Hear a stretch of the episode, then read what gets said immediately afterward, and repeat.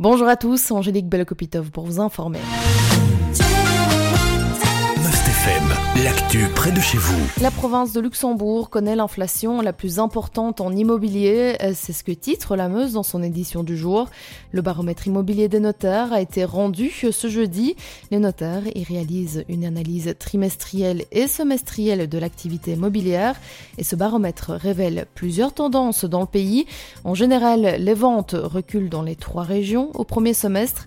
Le prix moyen des maisons, quant à lui, baisse légèrement en 2023, mais celui des appartements poursuit sa progression. Quant aux jeunes acheteurs, ils ont été un peu moins présents sur le marché en cette moitié d'année 2023. Et depuis 2018, c'est la province de Luxembourg qui affiche l'inflation la plus importante. 44% d'inflation pour les prix des maisons, 30% pour le prix des appartements. Et par rapport au dernier semestre de 2022, le prix de l'immobilier voit une légère diminution de 0,4% pour le prix des maisons. En revanche, l'inflation continue de 4% pour les appartements, ce qui fait de la province de Luxembourg la deuxième province la plus chère concernant le prix des biens. Ce mercredi, les autorités communales de Namur ont inauguré les nouveaux locaux de l'Office du tourisme. Il est désormais installé dans la Halachar, récemment rénové. Différents élus étaient présents pour célébrer l'événement, dont Anne Barzin, échevine du tourisme, et Tanguy Osper, échevin du patrimoine. Les deux responsables communaux ont œuvré de concert pour permettre l'installation de l'Office du tourisme dans cet écrin historique namurois. Victor Cassagrande a recueilli les premières impressions. On écoute Anne Barzin. On a voulu euh, s'installer dans un endroit euh, stratégique. C'est vrai qu'ici, euh, c'est idéalement situé. On est près de la Sambre et, de la Meuse et de l'espace de la Confluence qui a été très bien rénové. On est au pied de la citadelle, à quelques mètres du téléphérique, mais aussi de notre centre historique et, de ses commerces. Avec l'enjambée, on peut facilement accéder à, Jambes, où bon nombre de touristes se rendent aussi. Donc on a pensé que c'était un, endroit idéal pour y mettre un, office du tourisme.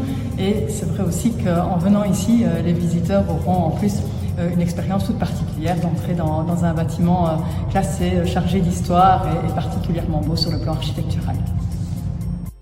Des installations qui changent tout comparé au local précédent qui était situé à la gare de Namur, comme l'explique Catherine Defoe, responsable de l'équipe d'accueil de l'Office du tourisme, avec même la proposition de nouveaux services. On l'écoute. Effectivement, ici on a vraiment le côté prestigieux du bâtiment, le côté historique, euh, et puis la superficie est beaucoup plus importante, donc ça nous permettra de développer la boutique, comme nous l'avons déjà fait ici euh, derrière moi, euh, et d'avoir vraiment un lieu d'accueil de qualité pour nos visiteurs.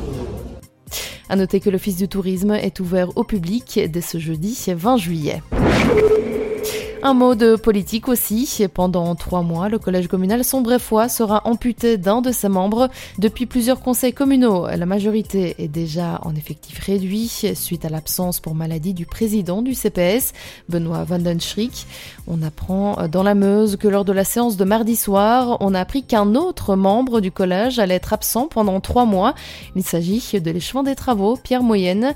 Caroline Allard, première suppléante de la liste ICMR, a prêté ce mardi soir pour le remplacer.